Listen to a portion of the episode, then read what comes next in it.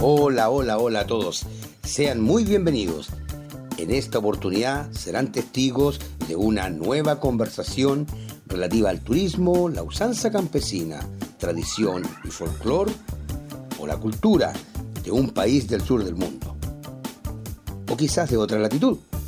Sandra Guastavino ya se encuentra con alguien muy, muy interesante. Adelante Sandra con tu invitado. Muy buenas tardes, queridos amigos. Muchas gracias, don eh, Cristian Molina. Gracias, don Calancén, por darnos el pase el día de hoy, a la entrevista del día de hoy. Hoy día nos vamos a ir a Centroamérica, amigos. Vamos a Centroamérica, pero vamos a ir a hablar con alguien que es parte de la casa, que eh, ustedes han escuchado ahí dentro de la entrevista que hemos realizado. Es de la gran familia de la OMPT me refiero a Salvador, me refiero a alguien que no hace mucho fue nombrado como nuestro nuevo director. Buenas tardes, querido amigo de, y, y director. Ahora me tengo que dirigir como usted, como el nuevo director de la OMPT. Preséntese para nuestra audiencia. Gracias por la invitación y feliz de verdad de compartir con ustedes precisamente todo lo que tiene que ver, un tema tan interesante y un tema que a mí me encanta, que es el turismo, y sobre todo hablar un poquito de lo que es la República Dominicana y también de la Organización Mundial de Prensa Turística. ¿Cómo fue eh, la, la, noticia? Bueno, la vimos a través de las redes sociales y la vimos cuando se estaba transmitiendo en en vivo. ¿Cómo fue el, recibir la noticia de que era el nuevo director para la OMPT año 2023, parte del 2022 y lo que viene el 2023. Bueno, realmente fue una sorpresa, yo no me lo esperaba, se lo comenté a Miguel tanto en, en la misma actividad con todo el público que estaba ahí, todos los colegas periodistas de diferentes medios de comunicación, no solamente de San Luis Potosí en México, sino también de toda América Latina.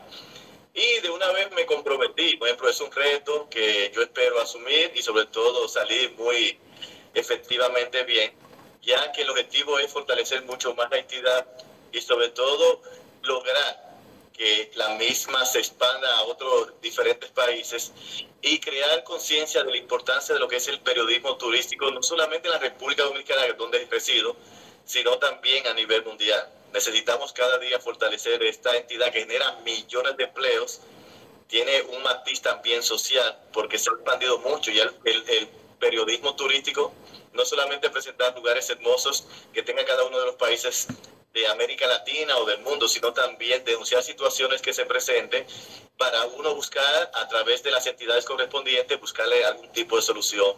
Y por lo tanto, ese es el reto y el papel que tenemos ahora eh, en este nuevo cargo, como digo yo, con la Organización Mundial de Prensa Turística.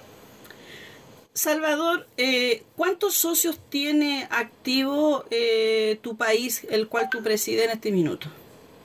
Mira, actualmente hay algo interesante. En la República Dominicana tenemos la organización, la eh, prensa turística. Aquí tenemos una entidad que se llama Dopretura, Asociación Dominicana de Prensa Turística, que precisamente en el marco de, de la premiación Pasaporte Abierto se hizo un acuerdo con ellos con el objetivo de hacer charlas, talleres o algún tipo de actividad que de una forma u otra intervenga tanto la Organización Mundial de Prensa Turística como a Don Pretur que aquí en la República Dominicana la preside Jenny Lovera. Yo soy el vicepresidente de esa entidad dominicana y realmente lo que queremos es conjugar lo que es la calidad, la calidad y la cantidad de periodistas dominicanos para que esto también se integre a la Organización Mundial de Prensa Turística.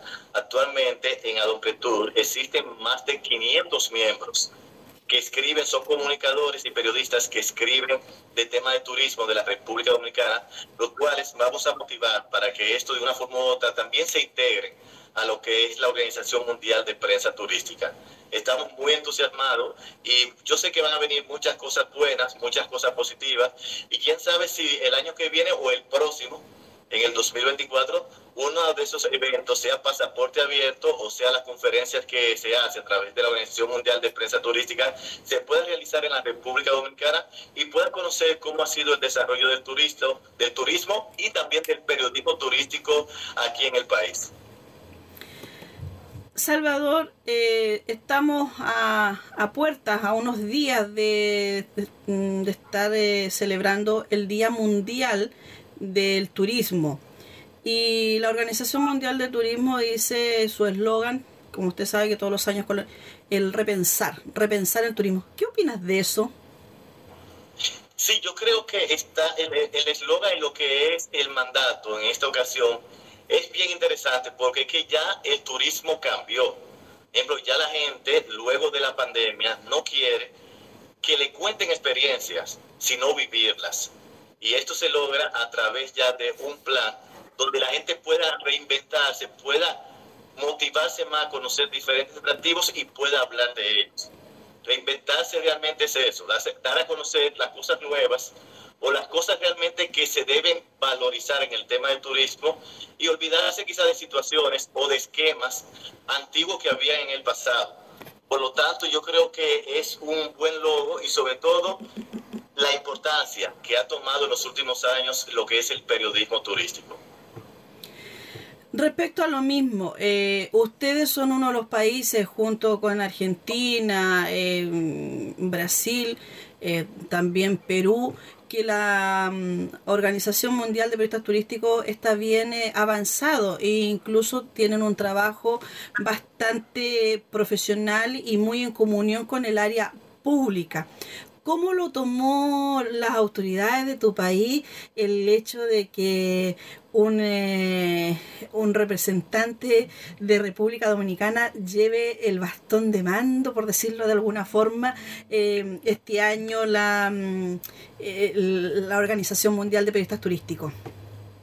Sí, fue algo bien interesante y también, gracias a Dios, hemos tenido el apoyo no solamente de los periodistas, sino también del sector público y el sector privado. Están así que algunos funcionarios del presente gobierno pusieron en, diferentes posts a través de las redes sociales, un ejemplo, la importancia de este nuevo reto que yo tengo, pero también de cómo muchos periodistas se han integrado a lo que es la Organización Mundial de Prensa Turística y han logrado los resultados, porque a través del, premio Pasaporte Abierto, aparte de que se anunció lo que va a ser la nueva dirección, ejemplo, en este caso a, la cabeza conmigo, Miguel eh, como presidente, y yo como, como secretario, director ejecutivo, por ejemplo, también logramos tener cerca de nueve premios. Por ejemplo, la República Dominicana en lo que es pasaporte abierto, un ejemplo, fue realmente de gran importancia, tan así que las embajadas, los consulados, sobre todo de dominicanos en México, y vuelvo y te reitero, funcionarios y empresarios, ejemplo, postearon y consideraron que realmente es un reto para mí, pero sobre todo es, un, es de gran importancia para la República Dominicana aparte de que hemos sido el país que más hemos sido reconocidos. Bueno, la Organización Mundial de Turismo lo reconoció como uno de los países que más rápido se recuperó por el tema del COVID. Hemos tenido muchas noticias positivas, el turismo ha seguido creciendo.